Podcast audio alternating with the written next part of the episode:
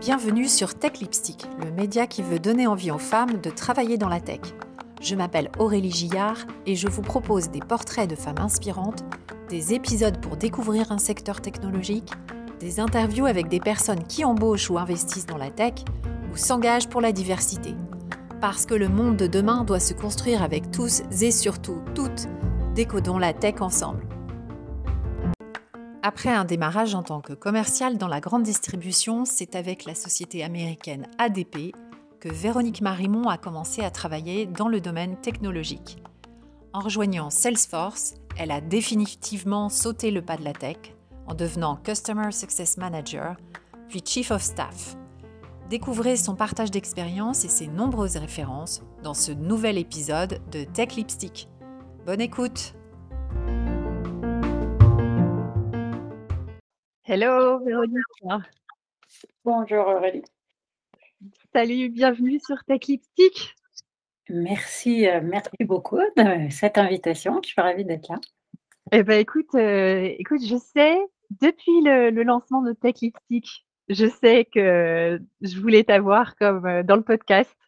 Parce que je te connais depuis un moment, je sais que tu es, une vraie femme de la tech. Donc, euh, donc voilà, je suis, je suis ravie de t'avoir et, merci beaucoup d'avoir accepté euh, l'invitation. On a, on a pris un peu de temps pour euh, trouver le bon moment, mais voilà, c'est fait. Donc, on a plein de choses à voir ensemble. ce que je te propose déjà, c'est de commencer par te présenter. Tu connais le truc, c'est assez succinct pour qu'après on rentre dans les détails. Et puis voilà, on continue. Eh bien, écoute, euh, avec, euh, avec grand plaisir, on y va, c'est parti. Euh, donc, je m'appelle Véronique Marimont, j'ai 49 ans, j'ai deux, deux grands-enfants. Ça fait, ça fait maintenant effectivement plus de 20 ans que je suis tombée dans la tech et, et je me définis actuellement comme une trouveuse d'emploi. Donc, donc voilà, à la recherche de mon nouveau futur dream job dans la tech toujours. Trouveuse d'emploi, je trouve que c'est pas mal, ouais, comme terme. c'est le nom d'un podcast, euh, c'est le nom d'un podcast euh, qui a été euh, créé par Christelle de Foucault, qui s'appelle Christelle de Foucault, pardon, qui s'appelle Trouveur d'emploi et qui est assez intéressant. Eh ben, écoute, c'est la première référence. Je vais, je vais en prendre bonne note. Alors, on va, on va peut-être euh, quand même euh, redérouler un petit peu l'histoire. Euh, est-ce que tu peux me rappeler quelles études tu as faites? Quel, est ton, ton, quel a été ton premier job, en fait, pour comprendre un peu comment tu es venu à la tech. Ok, alors écoute, moi j'ai fait, j'ai fait des études très, très généralistes pour, voilà, pour garder un champ des possibles ouvert. Donc j'ai fait une école de commerce, euh, en France, euh, à l'ISG, et puis avec un, échange euh, en, Espagne, donc également une école de management en Espagne. Et, et dans la, particularité, je pense, de mes études, c'était de faire pas mal de stages. Ouais. J'ai fait un peu dans tous les secteurs, mais j'ai fait par exemple du télémarketing où je vendais du fuel. Et, et, là, déjà, j'utilisais, j'utilisais un, un un programme de CRM hein, finalement. Euh, donc voilà, et, mon premier job, euh, du coup, je l'ai eu en Espagne, euh, puisque je terminais mes études là-bas, et mon mmh premier job, je l'ai eu dans la grande distribution. Donc là, pour le coup, euh, euh, on n'était pas dans la tech, chez, chez Intermarché. Euh, et là, sur un job de, création, finalement, c'était l'objectif, c'était de mettre en place des supermarchés, des filiales d'Intermarché un peu partout en Europe. Donc une, une, super, une super aventure de quelques années, mais rien à voir avec la tech. Et du coup, alors comment c'est venu ce premier contact avec la tech vraiment en dehors du, du CRM que tu utilisais en télémarketing Alors franchement, je pense que c'est vraiment le fruit d'une, c'est tout simplement le, le fruit d'une, d'une rencontre parce que j'ai été euh, exposée, par ma première finalement expérience dans la tech, euh, c'était chez, chez ADP, euh, donc cette grande société américaine de, qui est aujourd'hui un éditeur hein, de, effectivement cloud pour solutions de, de, RH et de paye. Et mm-hmm. Mais à l'époque, je ne cherchais pas du tout à, rejoindre une, boîte de latex. Ce n'était pas mon objectif. À l'époque, je valorisais effectivement plutôt cette expérience euh, de, de, bah, d'international, enfin en tout cas c'était plutôt au hmm. niveau de l'Europe, mais il y avait ce point commun euh, qui était de mettre en place une, offre pour les sociétés multinationales, donc c'était un petit peu le point commun entre les deux, mais c'était surtout euh, euh, finalement une rencontre euh, avec, euh, avec une femme, Dominique, qui, qui m'a qui m'a proposé voilà, de, de l'aider à, à, profiler ce nouveau marché des, des, sociétés multinationales pour lequel ADP développait une offre, et puis d'accompagner les populations commerciales. Et qui dit accompagner les populations commerciales, dit très vite euh, suivi de, leurs, de leurs opportunités, et pour ça, il faut des outils. Mm-hmm. et donc, petit à petit, euh, ça m'a amené à rentrer dans l'univers du CRM. Alors, en commençant par la toute petite porte d'Excel, euh, par la petite porte encore euh, d'Access, et puis par ensuite par la grande porte quand ADP a, souhaité mettre en place Salesforce. Et là, ça a été voilà le, début d'une nouvelle aventure. Donc Salesforce, là, c'était en quelle année? Parce que Salesforce, ils ont été créés quoi en 99, quelque chose comme ça. Exactement. Et, c'était en 2004, euh, ah donc, quand même assez tôt, et, cette expérience, euh, voilà, qui a été vraiment un, game changer dans mon dans mon parcours, euh, elle était vraiment, elle était vraiment chouette parce que c'est vrai qu'à l'époque, ADP du coup, j'ai vécu cette période où ADP était le plus gros client de Salesforce. Alors, ouais. on a été dépassé très, très, très, très vite, euh, parce que Salesforce a ensuite signé de très gros clients. Euh, mais du coup, euh, c'était sympa de pouvoir participer. je me rappelle d'avoir pu, en parlant avec des, en tant que client, donc en parlant avec des product managers, d'avoir pu influencer la roadmap et parce qu'on avait besoin de certaines fonctionnalités, ça concernait notamment le reporting, voilà, de pouvoir l'expliquer au product manager et de faire changer le produit. donc ça, c'était hmm. génial. Et puis, on a, on a créé à l'époque ce qui était le premier centre d'excellence euh, de, Salesforce. Donc, toute l'équipe hein, qui, était là en charge du, déploiement Salesforce à l'international, euh, qui s'est organisée autour de ce concept de centre d'excellence. Donc, c'était une, c'était une vraie première expérience euh, vraiment chouette, une vraie découverte du CRM et qui est passée d'abord par le projet, comment implémenter un. CRM euh, dans, plusieurs pays. Donc là, c'était plutôt finalement euh, de, la gestion de la gestion de projet. Euh, et puis très vite, une fois que le CRM est mis en place, finalement, bah, il y, a, y, a, plein de données, donc déjà, hein, donc il faut travailler sur la donnée. Et puis évidemment, il faut travailler autour de l'adoption du CRM. Et puis il faut il faut produire il faut produire bah, faut l'automatiser, il faut améliorer les processus, et puis il faut mmh, mmh. produire des, des KPIs. Euh, donc voilà, donc très vite, euh, finalement, le besoin, euh, j'ai eu ce besoin de me former sur, en l'occurrence, sur Salesforce, et de pouvoir être un petit peu développeuse, un petit peu administratrice, super user, enfin d'avoir un petit peu finalement tous, tous ces rôles. ouais, ouais. Et euh, juste pour clarifier, à l'époque, tu étais, euh, en France ou tu étais euh, dans un autre pays? Non, j'étais en France. Non, non, le, le, cœur, en fait, le, voilà, le rattachement du projet sur sa partie internationale était en France et il y avait évidemment ah des équipes très importantes aux US pour la partie US qui, voilà, c'était les US et le reste. D'accord, donc en fait, ils avaient, juste pour comprendre, ils avaient décidé euh, aux US de déployer Salesforce, mais par contre, la tête de pont en, en IMIA, c'était euh, c'était la France. Exactement. Hein, D'accord. Les ventes internationales étaient rattachées effectivement euh, en France. Donc c'est de là que le projet international, donc international, c'était tout sauf les US. c'est là qu'on a pu conduire ce, ce projet et ce déploiement. Et donc, en fait, euh, toi, tu avais été recruté dans l'équipe commerciale à l'époque et euh, tu avais euh, finalement quelque part créé un nouveau poste. parce que ce poste-là, avant de, alors je sais pas si c'était responsable CRM, il n'existait pas avant que la solution Salesforce arrive dans la boîte. Complètement, c'est tout à fait vrai. Euh, mon, rôle a, évolué au fur et à mesure et a beaucoup évolué après cette, euh, cette décision de, de mettre en, place euh, Salesforce et effectivement la nécessité d'avoir toute une équipe qui travaillait autour de, de ce projet. à l'époque, on, on, avait créé tous ces jobs de on appelait Salesforce, on appelait ça des BAM, des Business Administration Managers. Euh, D'accord.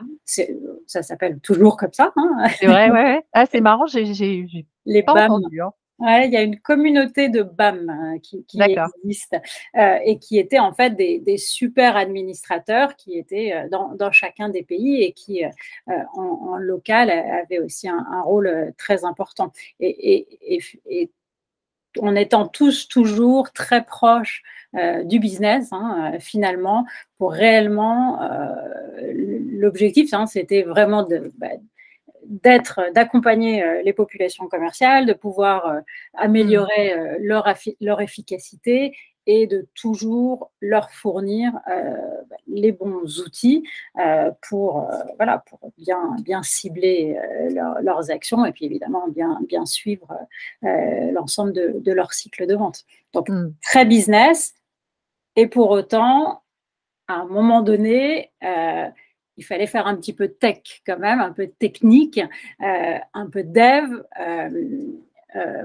et comprendre et voilà et comprendre quelques quelques notions euh, donc que j'avais pas à la base. Mais euh, c'est posé par exemple à un moment la question de dire bah, c'est bien les, données euh, sont, dans le cloud mais on avait une demande des équipes compliance d'avoir une base répliquée quelque part. Et donc là tout de suite ça, ça, devient, un petit peu plus technique, ou encore pour, mieux accompagner euh, les vendeurs et mettre en place un certain nombre d'automatismes dans l'application, il euh, fallait construire des, alors on appelle ça des workflows aujourd'hui. À l'époque, c'était, il y avait encore une autre techno, et voilà, fallait, fallait quand même écrire un, voilà, il fallait écrire un petit peu de code quand même. Donc, euh, donc tu as appris le langage de Salesforce, hein, qui est Apex. Ouais, un petit peu, un petit peu. J'étais accompagnée hein, par des consultants, mais par, par la force des choses, certaines choses, on le faisait à quatre mains parce que c'est comme ça que ça, ça marchait bien. Donc, j'ai des, des, souvenirs effectivement de séances de travail à, quatre mains avec des consultants de Salesforce où, voilà, on, voulait mettre en place tout le, le cycle de, de, gestion du lead, par exemple. Bon, il faut, mmh. faut, créer des automatismes. Ok. Et, euh, et là, euh, tu as fait ça combien de temps du coup, ce projet euh, énorme que... Parce que ADP, c'est une très grosse boîte. Hein. On, on, parle de combien d'utilisateurs de, la solution? Alors, alors, alors aujourd'hui, franchement, je ne sais pas, mais à l'époque, c'était, euh, je crois que c'était 7000 sur la partie internationale ouais. et beaucoup plus aux US. Hein. donc, mmh, voilà, mmh. c'était très gros. Donc ça, ça a pris quand même du temps. Euh, déployer la solution, la faire adopter. du coup, tu es resté combien de temps? Alors, du coup, chez ADP, j'y suis restée une petite dizaine d'années. Et sur la partie euh, Salesforce, euh, j'y suis restée à peu près six ans. je suis allée au bout de ce qui était vraiment la standardisation internationale. L'idée, c'était vraiment mmh. d'avoir un cycle de vente qui soit commun à l'international pour pour euh, finalement fournir une vision consolidée euh, des, ventes, hein, évidemment. Euh, donc, je, suis allée jusqu'au bout bah, du déploiement par pays, de la standardisation, d'un bon niveau d'adoption, du déploiement, évidemment, de nouvelles fonctionnalités. Et puis, les deux dernières années, j'ai été présidente, en fait, du, du club utilisateur Salesforce. ah, et, tu m'avais caché ça. Ouais. Euh, et, c'est vrai que ça m'a, bah, du coup, forcément, en tant que président du club utilisateur, le club était petit à l'époque. Il y avait, je crois qu'on est passé de 50 à 250 membres, c'était tout petit. Et l'objectif, c'était vraiment de se retrouver entre clients pour partager euh, des déploiements réussis, des bonnes pratiques ou, vraiment euh, d'aller sur des problématiques très particulières, de présenter voilà, des offres des fonctionnalités euh, qui pouvaient se plugger sur Salesforce, et puis également de discuter avec les équipes Salesforce, euh, et, hmm. notamment d'avoir un peu de, de vue sur la roadmap, de rencontrer les, les product managers. Et, j'ai fait ça pendant deux ans, deux ans et ça m'a vraiment euh, permis de rencontrer plein de clients, d'échanger beaucoup avec les, avec les clients et, j'ai aimé cette posture. Euh, j'ai aimé euh, être au contact plus rapproché encore, mais j'étais vraiment en contact déjà très rapproché avec Salesforce et, et donc c'était hyper naturel finalement de rejoindre les équipes, les équipes Salesforce. Alors, avant, avant, avant qu'on en passe là, parce que évidemment c'est un, un, pan très très important, mais euh, chez ADP, euh, tu peux euh, juste me préciser si tu avais un rôle d'experte ou tu avais du management, tu avais une équipe avec toi? Alors, alors j'ai commencé, j'ai commencé toute seule, voilà, j'ai commencé en tant que contributeur individuel et puis très rapidement j'ai. Alors, est-ce que j'avais une équipe avant de me lancer sur le sujet de Salesforce? Oui, parce que euh, j'avais en charge la partie qui était profiling et ciblage des sociétés multinationales.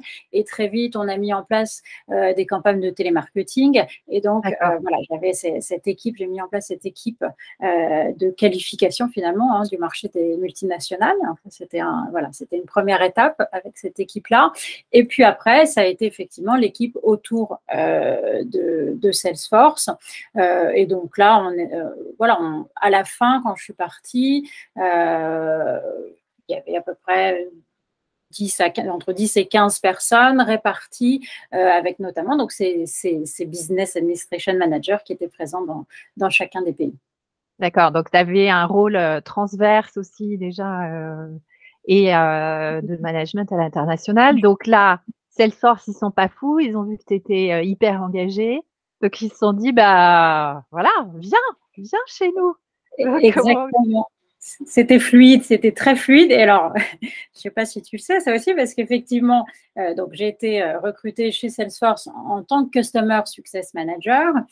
Hmm. Donc, voilà, très, enfin, voilà, j'avais cette expérience moi-même de, de, cliente, j'avais voilà, qui était, hyper présente, donc, euh, euh, donc c'était très logique. Et, pour la petite, euh, pour la petite histoire, je crois que deux jours après mon arrivée, j'étais déjà en face d'un client et, ce client, euh, c'était Euler Hermès. ah, voilà. Euh, donc après, donc là, je sais pas, c'était, on est quoi en 2011, 2011, exactement. 2011, c'est ça. Moi, j'ai rejoint Euler Hermès en 2012. Voilà. Sur le projet euh, CRM avec la casquette marketing opérationnel et c'est là qu'on s'est rencontrés. D'accord. Mais donc ah voilà, c'était mais voilà trois jours après euh, après mon, arrivée parce qu'effectivement c'était voilà c'était assez fluide euh, finalement euh, comme comme transition c'était très fluide. Alors, pour nos auditrices, est-ce que tu peux nous parler un peu de ce métier assez mystérieux de Customer Success Manager qui, enfin, je dis assez mystérieux, est-ce que c'est pas un peu Salesforce qui l'a inventé en fait? Alors oui, euh, oui, moi je pense, enfin c'est ce qu'on dit, mais qu'effectivement euh, Marc Benioff euh, a été le, premier Customer Success Manager et, et, je, suis assez, assez d'accord avec ça. C'est vraiment, un, vraiment un beau métier. parce que c'est vraiment, vraiment un métier qui est au cœur de, de la relation client finalement, puisque c'est à la fois la personne qui va écouter, euh, vraiment écouter le client pour bien comprendre euh, ses besoins, euh, qui va l'accompagner dans, dans, son usage et pouvoir faire en sorte de, vraiment maximiser hein, finalement la valeur qui va pouvoir sortir de, de, de son, son son CRM, sa plateforme, hein, tout simplement. Hein. Oui, son logiciel. Euh, plus, large, hein, plus large, exactement. Donc, maximiser euh, cet usage. Et puis, c'est aussi la personne qui va pouvoir être la voix euh, de ce client euh, en interne euh, pour, par exemple, euh, influencer le produit ou pour faire voilà, avancer certaines discussions, partager des sujets importants. Et donc, c'est voilà, c'est vraiment un, un, beau job de, de ce point de vue-là. Et, et c'est vrai que chez, chez, chez, Salesforce, il y a vraiment cette possibilité d'être la voix des clients et de pouvoir les représenter et de faire changer les choses pour, pour atteindre hein, le succès des clients, d'où ce nom de Customer Success Manager. Donc, tu as un rôle très, très proche des clients que tu connais très bien, tu connais bien leur métier.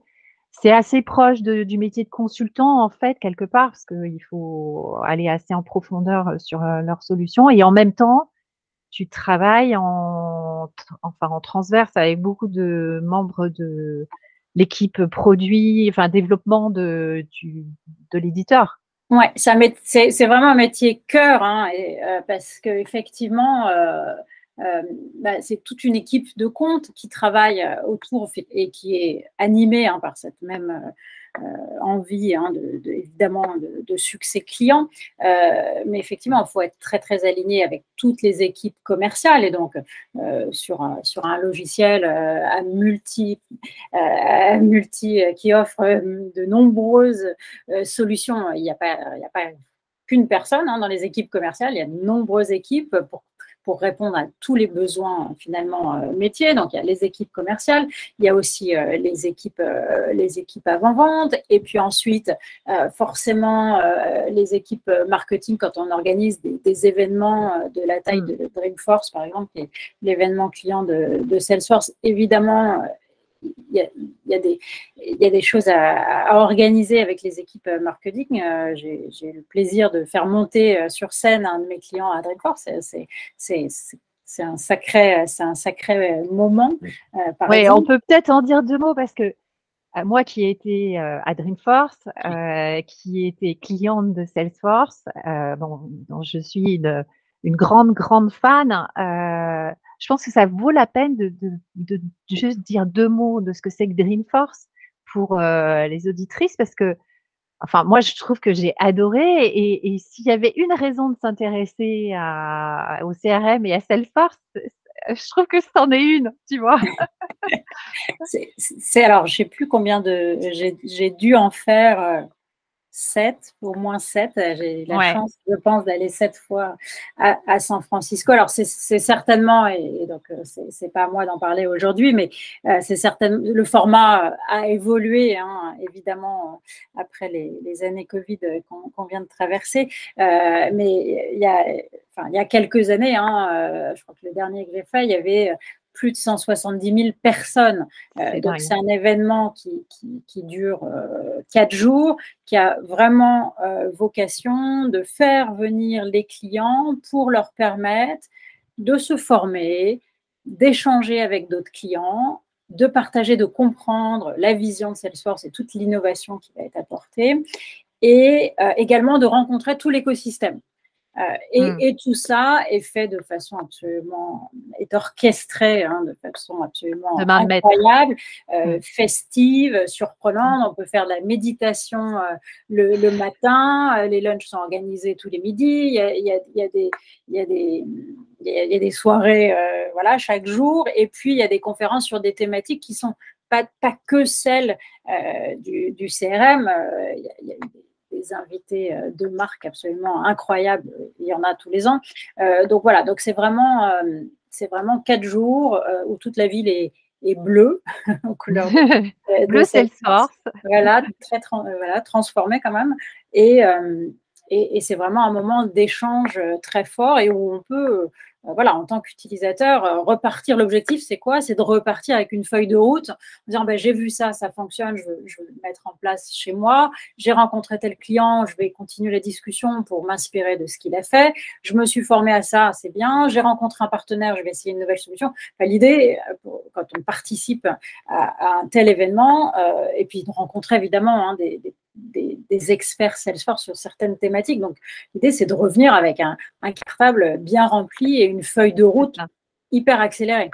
voilà, l'événement. donc là, c'est, j'ai vérifié, c'est en septembre, c'est, du 20 au 22 septembre cette année. Donc c'est bien. Ah, voilà. Mais, tu n'y seras pas. Donc, alors, euh, tu es rentré chez eux Customer Success Manager et très vite, tu as été aspiré Est-ce que tu peux aspirer vers le haut, vers le, vers le codier de, de Salesforce? Est-ce que tu peux expliquer un peu ce qui s'est passé Oui, oui. Alors, je, suis restée, je suis restée sept ans dans les fonctions de Customer Success, donc en évoluant le modèle voilà, hein, c'est une, période de croissance absolument incroyable. Donc, euh, le modèle Customer Success lui-même a évolué à peu près tous les ans. Donc, tous les ans, il fallait euh, légèrement s'adapter, se former évidemment à, de nouvelles fonctionnalités, de nouveaux, nouveaux clouds avec les nouvelles acquisitions. Donc, euh, c'est voilà, extrêmement dynamique, on va dire. Mmh. J'ai également voilà, évolué vers des fonctions de management. Enfin, donc, plein, plein de choses. Il s'est passé en sept ans, ça paraît long, et, pour autant, c'était très, très, très divers. Et à peu près au bout de cinq ans chez Salesforce, euh, bah, j'ai eu voilà, il y a eu un autre game changer dans, ma carrière, effectivement. Euh, c'est que le, directeur général euh, de, Salesforce à l'époque, Olivier Derrien, a constaté que son comité de direction était 100% masculin et qu'il n'avait pas forcément euh, de femme euh, en, passe de devenir directrice finalement de division. Donc il fallait mmh. faire autre chose. Et donc de façon euh, totalement intentionnelle, hein, il a décidé d'ouvrir quatre postes. quatre sièges hein, finalement de, son comité à des femmes. Et donc voilà, on, a été nombreuses à, postuler. C'était une super opportunité. Et, et voilà, j'ai été retenue euh, donc j'ai eu cette, cette chance-là de vivre du coup une, c'était une vraie expérience presque de, de, laboratoire finalement que de effectivement de tester ensemble, de dire ben voilà qu'est-ce que ça change euh, de devenir un, un, comité de direction euh, voilà avec des femmes. Donc c'était très intéressant et, je pense qu'on a tous euh, voilà démontré que c'était une, expérience enrichissante en tout cas pour tous et ça m'a du coup donné l'occasion de m'intéresser à d'autres sujets euh, mmh. concernant euh, Salesforce. Alors du coup, de me, euh, très certainement de me, de me, concentrer vraiment sur la France, alors que j'aurais pu peut-être aller vers quelque, un poste plus européen. Mais là, du coup, c'était le choix de faire le choix de la France et le choix de pouvoir contribuer à la croissance tout simplement de, de, la France, à sa structuration, à son, à son plan stratégique, et puis également d'être voilà, proche de beaucoup de sujets euh, en, lien, euh, en lien avec les, avec les employés. Donc, euh, donc voilà, ça a été très, très, très, voilà, très, très un game changer. En fait, ouais, ça a vraiment donné un nouveau tournant à ta carrière. Juste quand tu as eu cette opportunité de rejoindre le codir de Salesforce, pour toi, ça a été assez naturel est-ce que tu te souviens de ton état d'esprit à ce moment-là? Est-ce que ça a été assez naturel de postuler? Ou est-ce que euh, tu t'es posé des questions sur ta légitimité, euh, sur euh, est-ce qu'il y a des gens qui t'ont encouragé? Est-ce que tu avais un mentor dans la boîte? Alors franchement, je crois que, enfin, j'ai tout, je crois que j'ai tout de suite voulu postuler, donc je me suis pas, euh, bridée, on va dire là-dessus. voilà, je, voilà, je crois que j'étais prête, j'en avais envie. Euh, effectivement, j'étais très soutenue euh, par mon management et par, et par des mentors. Donc, euh, je sais que j'ai été aidée dans ma préparation, encouragée également. Et puis, euh, et puis ça faisait quand même cinq ans que j'étais chez Salesforce. Et finalement, je faisais déjà partie des anciennes, hein, on peut dire ça comme ça. Et en ayant eu ce rôle de Customer Success qui permet de travailler déjà avec toutes les équipes finalement. Donc, euh, comme, comme, comme, on le disait tout à l'heure, hein, puisque c'est un, puisque c'est un rôle euh, cœur, hein, dire. Euh, mm. voilà, donc du coup, je, je me, voilà, je, je, sentais que j'avais déjà quand même cette, voilà, ce contact avec pas mal de, de personnes au sein de l'organisation et j'avais envie d'aller plus loin dans, dans, dans, ce rôle en fait. Donc voilà, c'était assez, voilà, j'avais envie de postuler, clairement. Très bien. Non, non, mais c'est pour comprendre parce que c'est un sujet qui est récurrent dans les discussions que j'ai avec euh, d'autres femmes, c'est euh, les croyances limitantes, euh, les barrières mentales qu'on se met parfois pour oser passer à la prochaine étape, le syndrome de l'imposteur aussi, aussi un terme qui revient dans les discussions. Et donc, et donc c'est voilà, c'est pas forcément ce qu'on vit au moment où une opportunité se présente, et heureusement, parce que sinon on n'avancerait pas. Oui, oui, ça ne veut pas dire qu'après, je n'ai pas expérimenté des, des, moments où je me disais, est-ce que je suis vraiment à ma place? Ce n'était pas facile tout de suite, euh, finalement, de se retrouver, euh, je me rappelle de premiers euh, all hands, donc de premières réunions avec tous les employés, où effectivement, bah, de facto, il fallait se présenter et puis, bon, bah, présenter voilà, le, plan stratégique, etc. Ça ne veut pas dire que c'était évident à l'époque et, et, ça m'a pris, je pense que ça m'a pris un peu de temps hein, pour me sentir effectivement bien mmh. et totalement légitime euh, dans ce rôle. Mais pour autant, voilà, j'avais osé faire cette démarche et j'en avais envie, ça c'est certain. Est-ce que tu veux parler un peu euh, du rôle de, que les, tes mentors ont pu jouer à ce moment-là et euh, aussi ben, enchaîner sur justement le mentorat chez Salesforce, puisque je, je, je, sais que tu as beaucoup œuvré dans ce sens à partir du moment où tu t'es engagé plus sur des sujets employés, justement. Ouais, alors je, pense qu'effectivement, c'est vraiment quelque chose de, de, très, très important euh, que d'être euh, entouré et de pouvoir être, euh, voilà, être, alors c'est même pas forcément euh, conseillé, mais voilà, d'être accompagné euh, par quelqu'un qui a un petit peu de distance par rapport à ce que, aux décisions que, que tu dois prendre.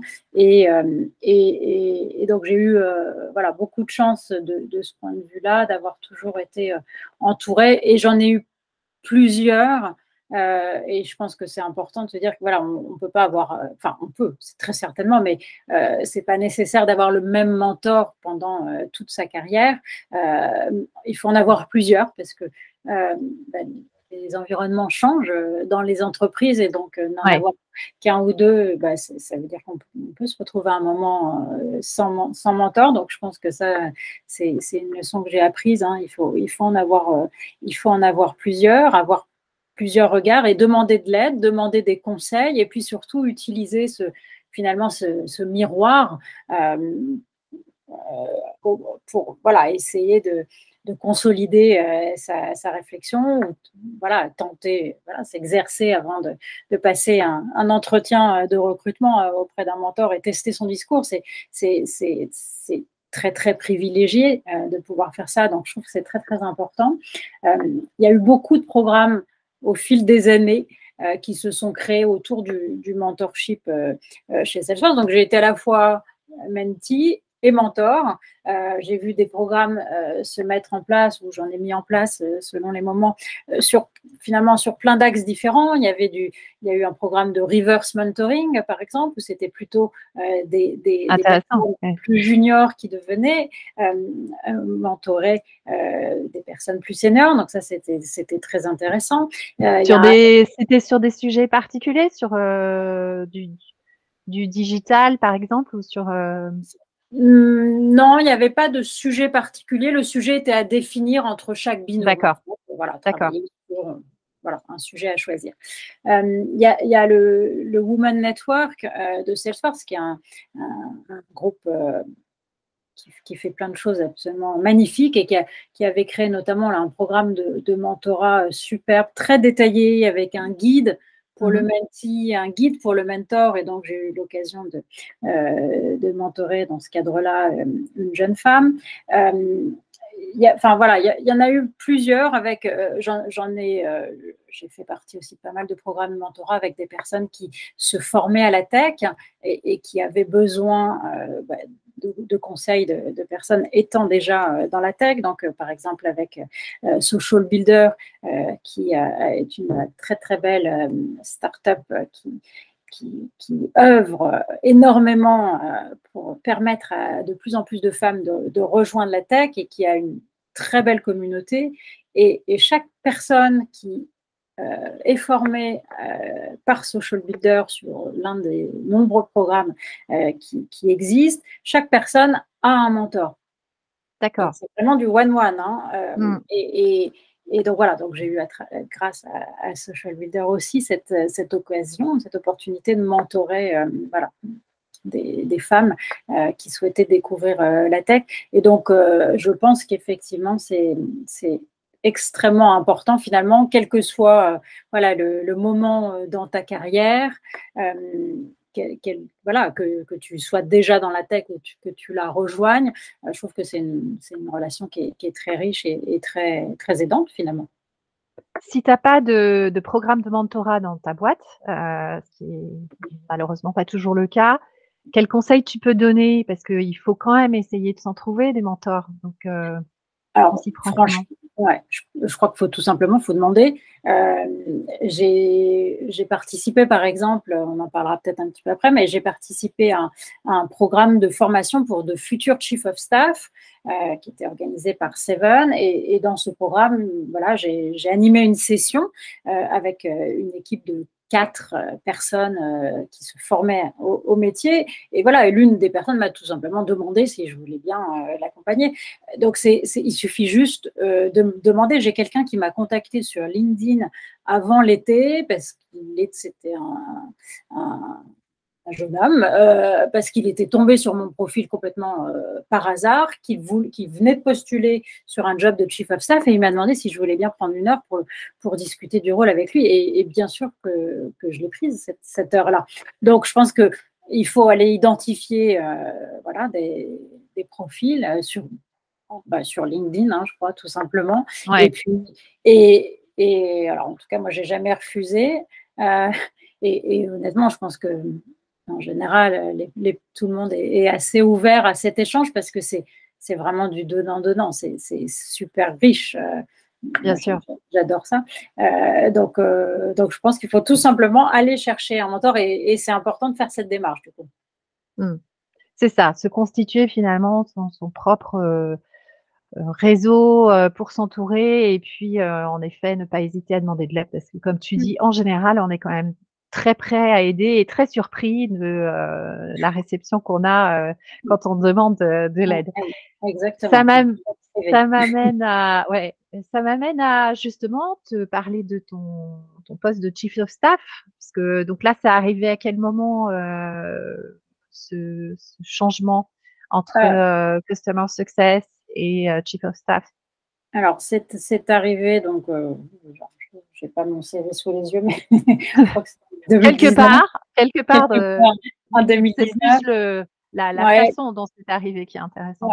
Bah, en fait, donc le fait d'être euh, d'être au comité de direction et de m'intéresser de plus en plus à des, à des thématiques euh, qui concernaient l'ensemble des employés, à, m'adresser souvent à eux et, voilà, et avoir envie d'être impliqué euh, dans des sujets très employés voilà, autour des talents, hein, tout simplement.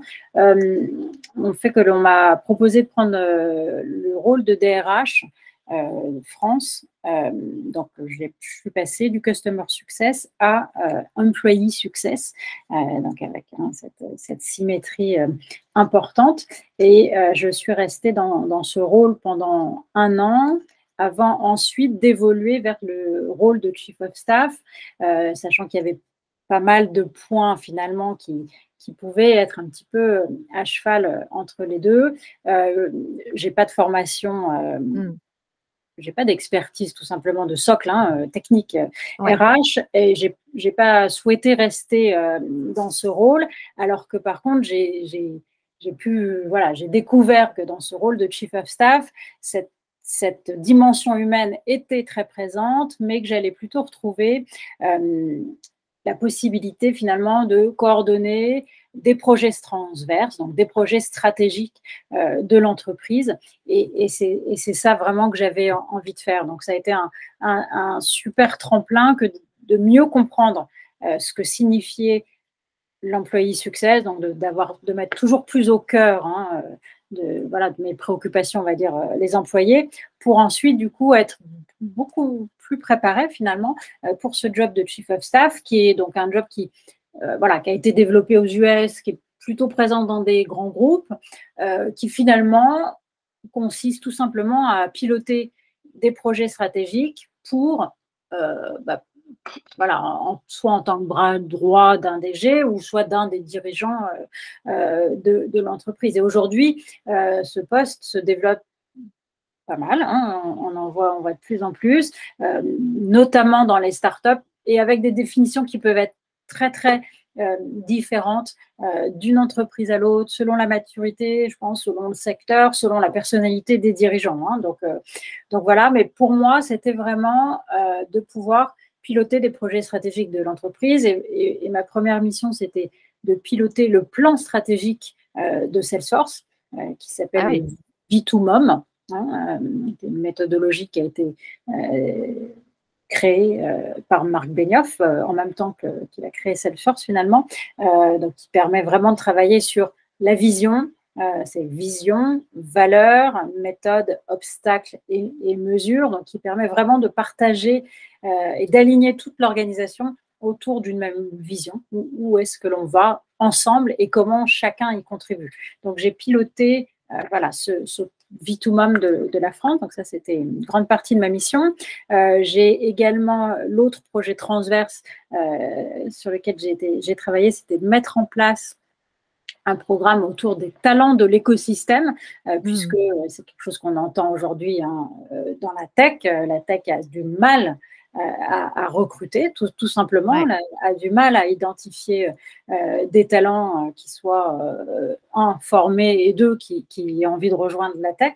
Et donc, c'est une vraie problématique hein, pour, pour l'ensemble des, des éditeurs, d'une part, et évidemment pour les clients, parce que quand on déploie un, un, projet, un projet de transformation digitale, si on n'a pas les compétences en interne pour euh, pour déployer ce projet, on ne risque pas d'aller très loin. Et donc, c'est, c'est, c'est, c'est un vrai risque, hein, finalement. Euh, mm. Et donc, euh, donc ça, c'était ma deuxième mission, finalement, c'était que de créer un programme ayant pour vocation de développer des programmes de formation de talent pour leur permettre de rentrer dans l'écosystème.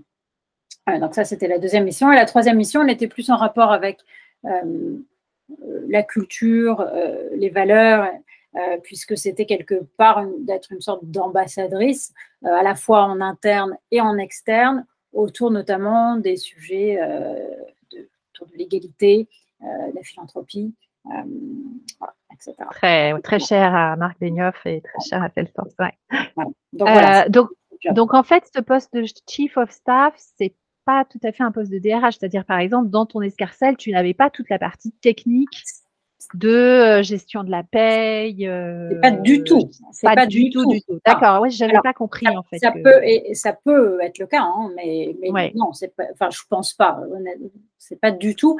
Et, et, alors, j'ai ce feedback hein, par les par les recruteurs euh, aujourd'hui que, que, que, je rencontre et, effectivement qui m'appellent sur des jobs de RH et, donc c'est pas c'est pas du tout mon expertise. Donc non, ce n'est pas du tout un, job de RH. C'est difficile à, à, traduire euh, en français. Hein, donc ce, rôle, enfin ce oui, c'est responsable du personnel, mais non, non, c'est pas euh, ça. Même pas, quoi. Non, non, non, Et donc, as une dimension beaucoup plus stratégique.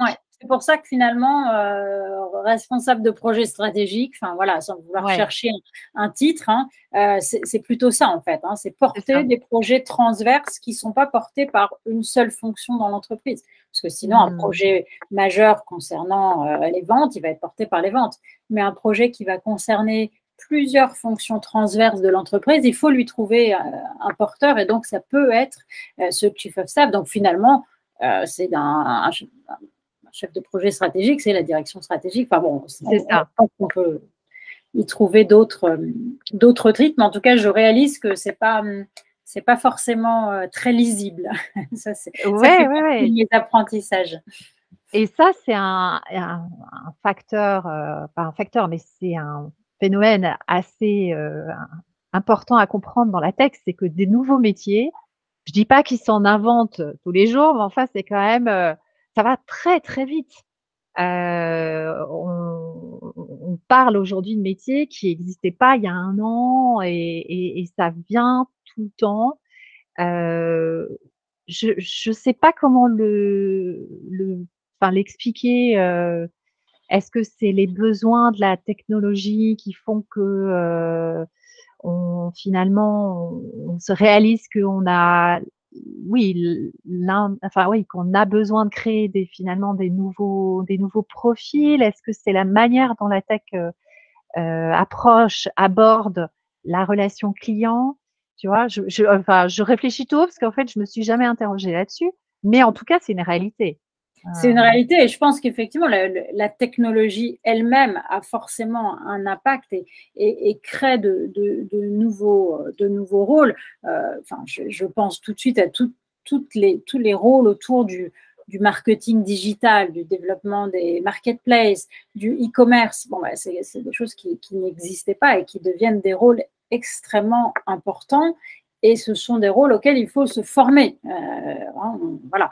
Donc, donc, je pense que oui, la, technologie euh, apporte, amène, euh, permet, hein, tant mieux, cette, création de nouveaux rôles. Enfin, l'intelligence artificielle, bah, maintenant, ça y est, c'est complètement acquis, mais il va y avoir la cybersécurité et, il va y avoir des nouveaux langages et, les blockchains, enfin, etc. Donc, tout ça, ça, ça va extrêmement vite et effectivement nécessite alors, est-ce que c'est des rôles ou est-ce que c'est tout simplement des nouvelles compétences?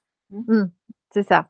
Mais en tout cas, ça nécessite de rester très euh, ouvert à tout ce qui peut se passer. Et je pense que c'est une des qualités euh, recherchées euh, dans la tech. Alors, peut-être que tu nous, peux nous en dire plus en tant que chief of staff avec mission de recruter des talents. Qu'est-ce que vous, qu'est-ce que tu recherches quand tu recrutes des talents dans la tech comme qualité? Je pense qu'il ne faut pas se mettre de barrières et que voilà, euh, des, personnes qui souhaitent rejoindre la tech peuvent venir de, plein d'horizons différents parce que effectivement, euh, les qualités qui sont euh, recherchées aujourd'hui, c'est plutôt des, qualités finalement d'adaptabilité, de créativité, mmh. de finalement de, capacité à embarquer euh, voilà, des, équipes autour d'une idée pour, voilà, pour que l'intelligence collective euh, fonctionne. Euh, donc, on est plutôt sur, sur, je pense, ce, genre de, ce type de, soft skills, hein, du coup, qui me semble être très importante. Et puis, et puis voilà, je pense une envie de tout simplement hein, de, de, travailler parce que voilà, il n'y a, pas que la tech. Donc, c'est une envie de finalement euh, de, travailler dans, ce, dans cet environnement qui, euh, qui, est, euh, qui est particulier. Alors, voilà, moi, c'est un environnement dans lequel j'ai envie de rester et, voilà, j'ai compris pourquoi je voulais, je voulais y rester. Donc, je pense qu'il y, y, a ça aussi qui compte. Hein. Ouais, alors pourquoi justement et, le, pourquoi et euh, la partie euh, dont on, peut parler aussi, c'est les challenges. Parce que euh, bon, tu l'as vécu, tu as été la, une des seules femmes dans un codir. donc, on sait, la tech, c'est un milieu très masculin. Donc, si on peut, alors peut-être déjà commencer par le positif. Pourquoi tu veux rester dans la tech?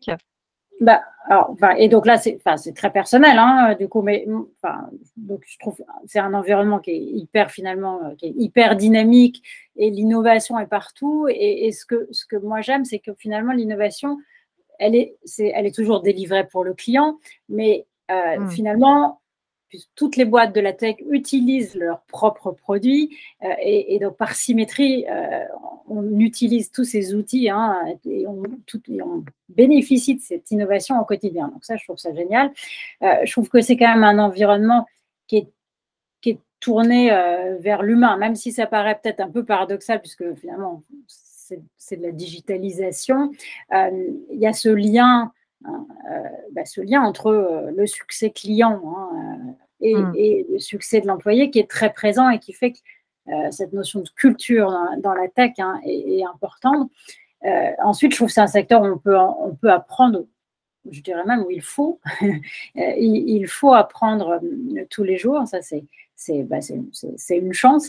et puis, et puis j'aime bien finalement l'aspect un peu non conventionnel quand même de, de, l'environnement, alors qu'il existe dans d'autres environnements, mais euh, tout le monde se tutoie, euh, il n'y a pas de hiérarchie, euh, on travaille beaucoup de façon collaborative, on peut juste lever la main et dire bah, j'aimerais bien participer à ce projet.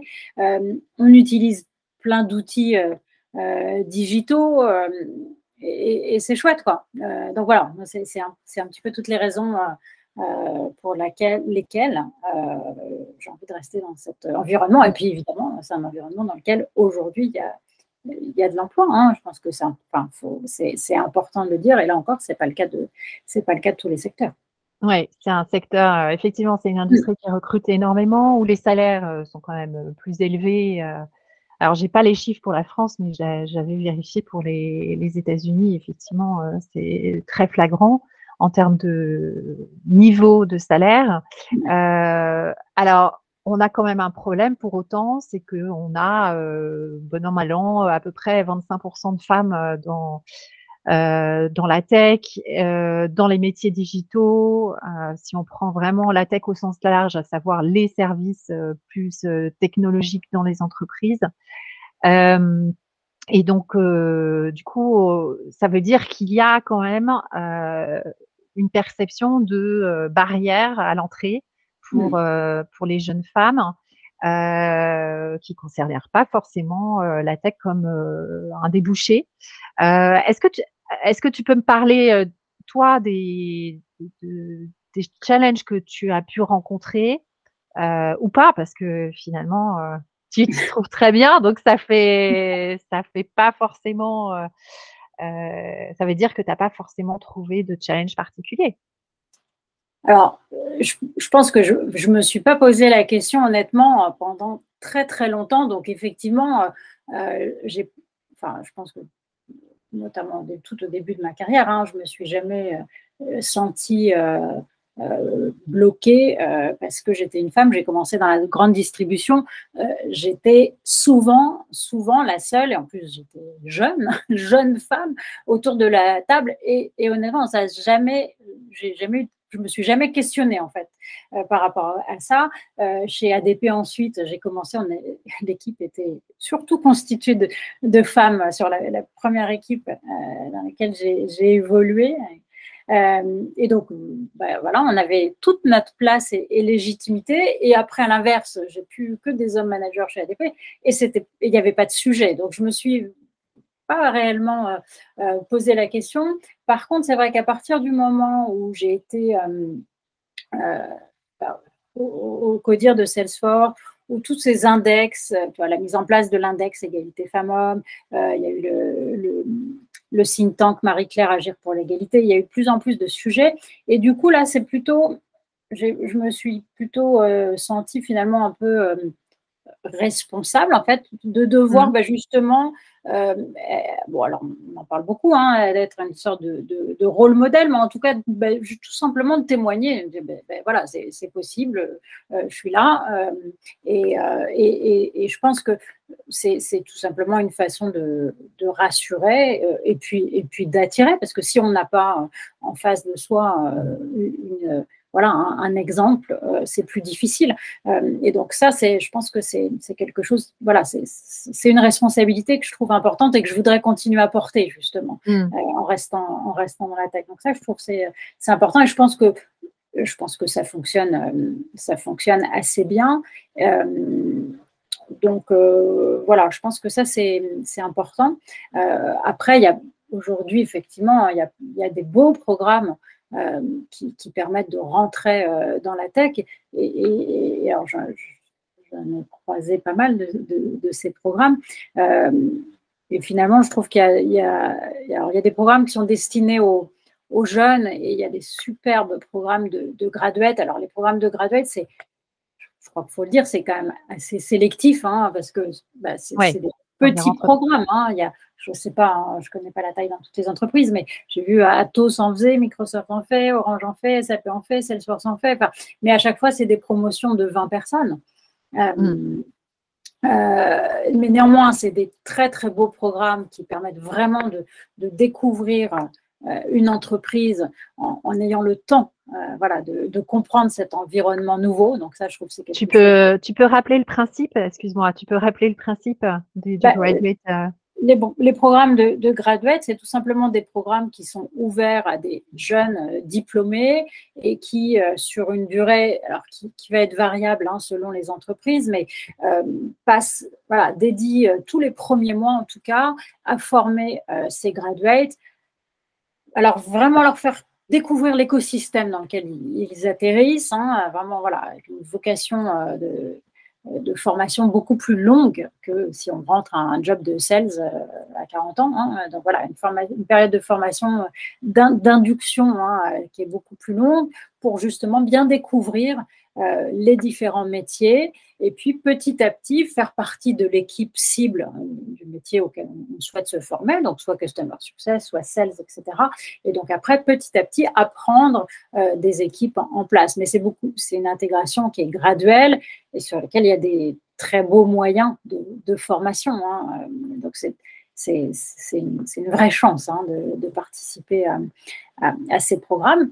Euh, mais il y a aussi plein de programmes euh, qui vont s'adresser à des personnes qui sont euh, euh, déjà en poste et qui souhaitent, par exemple, euh, se, reconvertir. Et donc, ça aussi, c'est une belle, c'est une belle opportunité, une, façon de, rentrer dans la tech. Donc, j'ai mentionné tout à l'heure Social Builder qui, qui, voilà, qui, forme des femmes au métier, des, enfin, plein de compétences finalement différentes hein, du, du numérique et, qui sont des formations qui sont accessibles, hein, qui sont euh, gratuites, hein, euh, parce qu'elles sont financées, notamment par, des programmes de, préparation opérationnelle à l'emploi de, POE. Donc, c'est quand, même, quand même une façon de, intéressante de pouvoir se, former. Et là encore, hein, toutes les grandes entreprises en, offre. il y a Origami qui fait des parcours.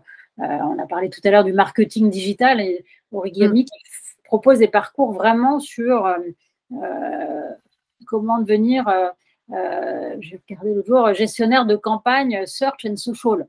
Bon, voilà, bon, bah, ça c'est une formation, une formation, il y a trois mois en cours, et puis après il y a pas, 10 mois, 12 mois en entreprise, en alternance. Donc, c'est quand même, voilà, ça aussi, c'est un, une bonne façon de, c'est ça. d'atterrir dans la tech. Et puis, euh, et puis il y a maintenant des tas de possibilités euh, de se former soi-même sur des outils. Si tu prends, euh, bon, moi un outil que j'aime bien, que j'adore, qui est Notion, tu peux aller chercher des. Déjà, ils ont leurs propres académies avec des tutos, des oui, des, des, tas de possibilités de rentrer dans l'outil, y compris assez loin d'un point de vue technique des communautés en général très fortes, et c'est le cas de Salesforce. Hein. Euh, Salesforce, si on veut se former à Salesforce, tout est gratuit. Exactement. J'ai passé, ma certification en 2020. La seule chose qui est payante, c'est l'examen lui-même. Euh, mais effectivement, il y a la possibilité de tout faire gratuitement euh, en, se créant un profil développeur. Et finalement, c'est en faisant qu'on se donne envie et, ça peut être un premier pas vers euh, peut-être quelque chose de plus euh, euh, technique. En tout cas, moi, c'est toujours mon approche, de me dire allons voir ce qu'il y a sous le capot parce que en plus, ça offre un avantage concurrentiel par rapport à si on, là, si on se place sur le marché de l'employabilité, ça offre un avantage concurrentiel d'aller s'autoriser à se former techniquement.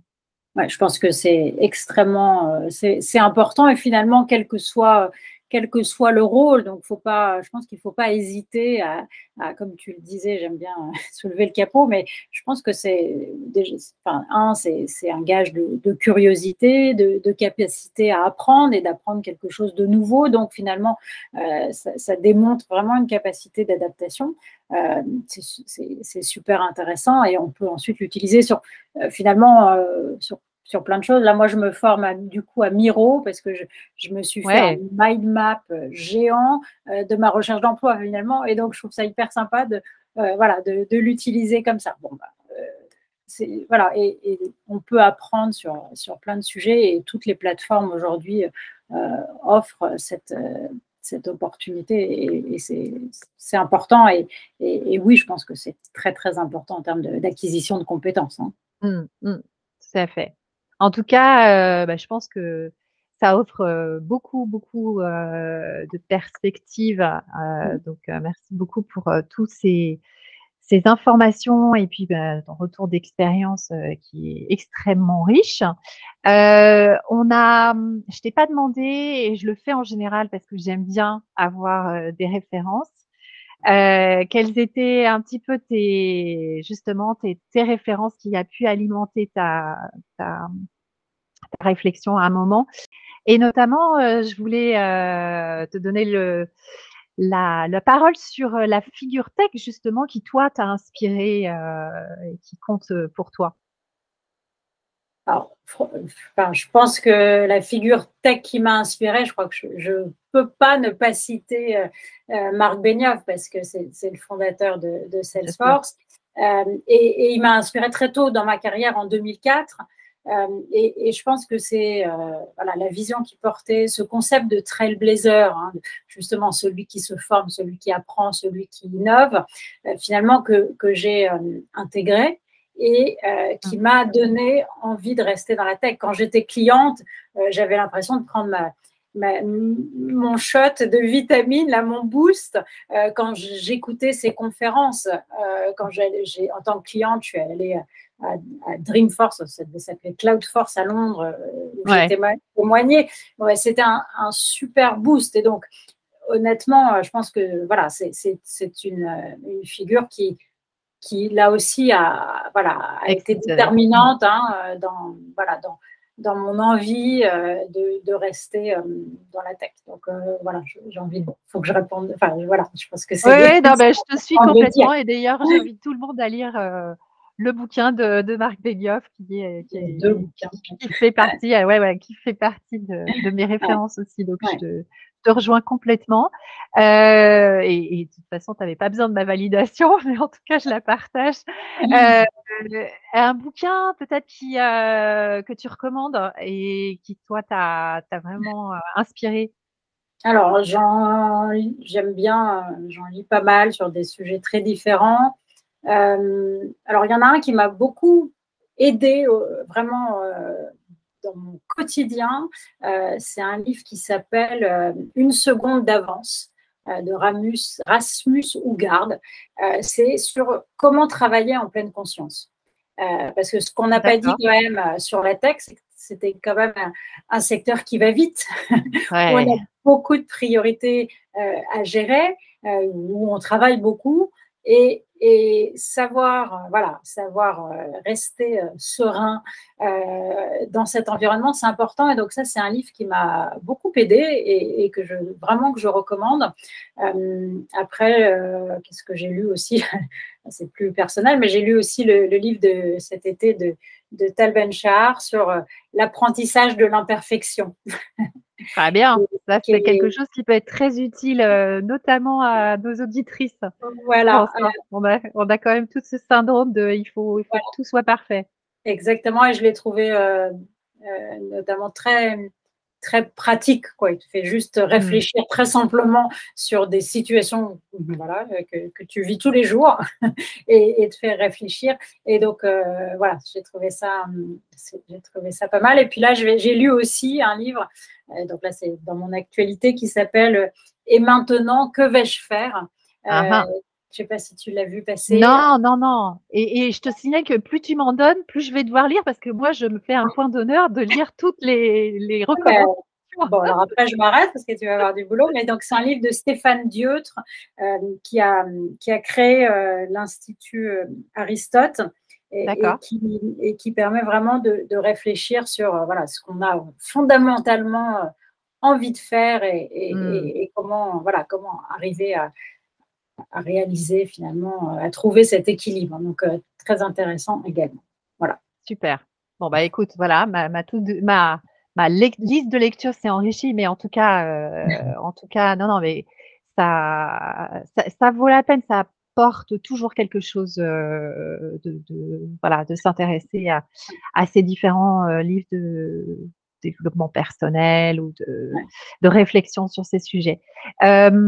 Est-ce que tu as, est-ce que tu peux mentionner une émission préférée? Alors, tu le sais, quel que soit le format, ce qui te, plaît. Euh, alors j'écoute beaucoup de podcasts. Euh, et alors, quand je les écoute, je les écoute en marchant, en général, mm. toujours, du reste, toujours en marchant. donc, je ne prends pas de notes. donc voilà, je, je, suis vraiment dans, dans l'écoute.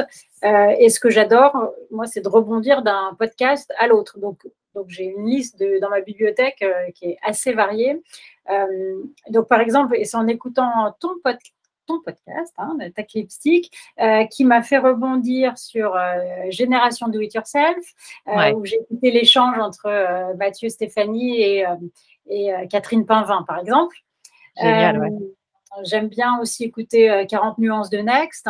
et j'ai écouté le dernier avec Fleur Pellerin, par exemple. Hmm. et puis j'aime bien aussi le podcast Legend Ladies de, de, Laura Le Sueur. Et puis il y a aussi le podcast on en a parlé tout à l'heure, je pense qu'il est intéressant aussi, euh, euh, les métiers du futur. Euh, je ne sais pas hmm. si, tu le connais. Écoute, non, et, et comme ah non, mais les, tu sais les comment on dit les cordonniers les plus mal chaussés, c'est-à-dire que bah, moi je suis beaucoup beaucoup dans la production, l'enregistrement, et, et c'est vrai que je, j'ai pas tant de temps que ça euh, pour écouter d'autres podcasts. Et en plus, je t'avoue que en ce moment, j'apprends du j'apprends le portugais. J'essaye de, enfin, en fait, ça fait deux ans que j'apprends le portugais. J'essaye de passer à la vitesse supérieure. Donc, je prends des cours de portugais avec une app euh, vachement bien qui s'appelle Preply. Et euh, donc, ma, ma, ma prof est au Brésil, euh, voilà, et ouais, ouais, on se parle deux fois par semaine. Et donc là, ce que j'essaye de faire, c'est d'écouter la ah. radio, euh, tu vois, RFI euh, internationale en portugais tous les jours, ah. parce ah que parce que sinon, en fait, je, tu vois, c'est dur à mon âge d'apprendre une nouvelle langue.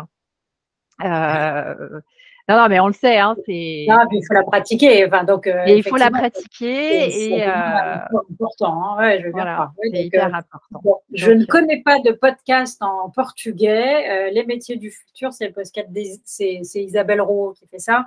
Et c'est en français, mais Bon, je suis sûre que tu dois pouvoir en trouver aussi.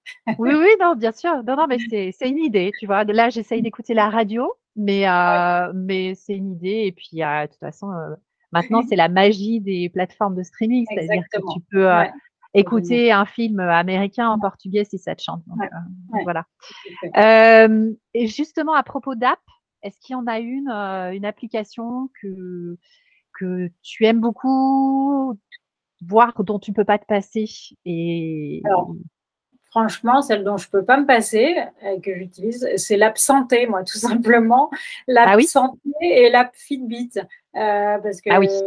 parce que j'adore. Bah, voilà, euh, j'ai quand même découvert effectivement qu'il y avait des journées où je faisais juste 100 pas dans la journée et ça c'est pas possible c'est pas bon pas bon pour le corps mais c'est pas bon pour les yeux c'est pas bon pour la tête c'est bon pour rien du tout et donc je, je pense que c'est l'app que je consulte euh, le plus. Euh, voilà, après, j'utilise beaucoup Spotify parce que j'aime voilà, j'aime bien justement en marchant écouter toutes ces apps. Mais, mais voilà, je pense que c'est dans mes statistiques, ça doit être celle que j'utilise le plus. Bah écoute, euh, je partage complètement. Et tu sais, c'est un, un, truc, c'est marrant. Moi, quand je suis arrivée à New York, j'ai commencé à utiliser, alors parce que d'abord, ça m'amusait. Tu marches tellement à New York, ça m'amusait de voir qu'il y avait des journées, je faisais, je crois qu'en moyenne, la première année, je faisais 12 euh, km par jour. Ah ouais, pas mal. Parce qu'en en fait, euh, je, je, voulais pas prendre le métro et donc je faisais tout à pied. Et après, un truc que j'ai fait, j'ai commencé à rentrer ce que je mangeais euh, dans, dans l'app Fitbit. Je l'ai pas fait très longtemps, mais tu sais ce que ça m'a fait réaliser, c'est qu'en fait, je mangeais, j'avais l'habitude de manger autant que mon mari, Sauf que euh, on a 30 kilos d'écart et que et en fait j'ai réalisé que donc en gros quand il mange trois portions, il faut que j'en mange deux, tu vois. Et donc là je me suis dit bah non en fait maintenant la pizza je vais pas la partager en deux. Ouais, ouais c'est hyper intéressant. Et c'est vrai que c'est hyper marrant. Hein ça donne des curseurs. Et tu vois, j'ai fait la même chose pour le sommeil. J'avais l'impression de ne pas dormir. Et je pense que c'est pour ça que je me suis acheté une montre Fitbit, c'est pour voir si oui ou non je dormais. Et en fait, ça m'a permis de comprendre que j'avais des cycles de sommeil léger, etc. Et, voilà, maintenant, j'en ai plus besoin. C'est pas, enfin, j'ai plus besoin de me monitorer tous les jours, mais du coup, maintenant, je, je, sais mieux analyser. Donc, effectivement, ça donne ces curseurs et c'est hyper, hyper intéressant. Et euh, dans, alors, je te retiens. Euh, alors, tu me dis hein, quand il faut qu'on s'arrête parce que là on déborde. Mais euh, je viens d'écouter un podcast, alors sur les femmes de la tech, qui est absolument génial, qui est fait par une fille qui s'appelle Esprit Evora. Je te reverrai les références et je les mettrai dans, dans l'épisode. Elle a une pêche d'enfer et elle invitait dans son podcast la, une fille qui bosse chez, dans une boîte, une start-up new-yorkaise qui s'appelle Levels et eux, ils ont mis, ils ont fait une device, euh, pardon, une, un, objet connecté pour mesurer ton taux. Alors, je ne sais pas si c'est ton taux d'insuline, euh, mais en fait, ça te permet de comprendre ce qui provoque chez toi des pics d'insuline, tu vois. Et euh, donc, ils, ils, ont poussé le truc assez loin. J'ai pas encore été voir. Je me dis ça, c'est typiquement les Américains, c'est-à-dire que quand ils vont sur un sujet, ils vont à fond dessus. Euh, mais en tout cas, l'épisode était vraiment, vraiment euh, super sympa.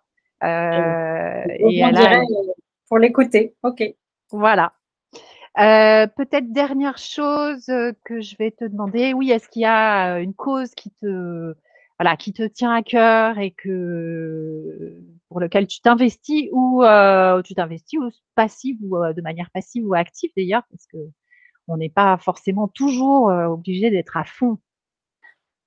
alors j'ai, ouais, enfin, c'est, très important pour moi effectivement de, de pouvoir être, voilà, être une personne aidante et accompagnante, donc m'investir et accompagner euh, voilà, des, personnes qui en ont besoin, ça a toujours été euh, important pour moi. Donc ça, ça reste, ça reste un, fil rouge, mais qui du coup voilà a, eu des dimensions différentes. voilà, aujourd'hui par rapport à ce que j'ai pu faire par exemple quand j'étais quand j'étais chez, Salesforce, mais je trouve que aujourd'hui il y a de plus en plus de, communautés finalement qui, qui, permettent bah, d'être aidé et d'aider. Mm. Parce que ça va, ça va toujours en fait euh, dans, dans, les deux sens. Euh, et, donc euh, voilà, aujourd'hui par exemple, je, trouve qu'il y a une communauté qui est, qui est, qui est chouette, c'est la communauté 50 in Tech, qui, qui, est vraiment dans cet esprit de finalement de, de partage. et donc je trouve que voilà, ça c'est chouette. Et donc aider les femmes de façon générale à, faire carrière euh, dans, dans, la tech, euh, voilà, je trouve que c'est une, c'est une belle cause. Ouais, big, uh, big shout à Caroline Rabad qui effectivement œuvre énormément pour, pour accompagner les femmes. Bah, écoute, je crois qu'on va pouvoir s'arrêter là. En tout cas, je te remercie mille fois d'avoir pris tout ce temps de, voilà, de, de, préparation et puis de, pour, pour bien sûr témoigner. Euh, je te souhaite plein, plein de bonnes choses euh, pour, euh, pour la suite et surtout, bah, tu pourras peut-être revenir nous parler ton, ton prochain poste. Et en tout cas, belle semaine et, et, on se parle très, très bientôt, Véronique. Merci, merci de cette invitation, de cet échange. Effectivement, belle perspective de que se revoir sur un prochain poste. Donc, avec plaisir. À bientôt. Merci. Ciao. Bye bye.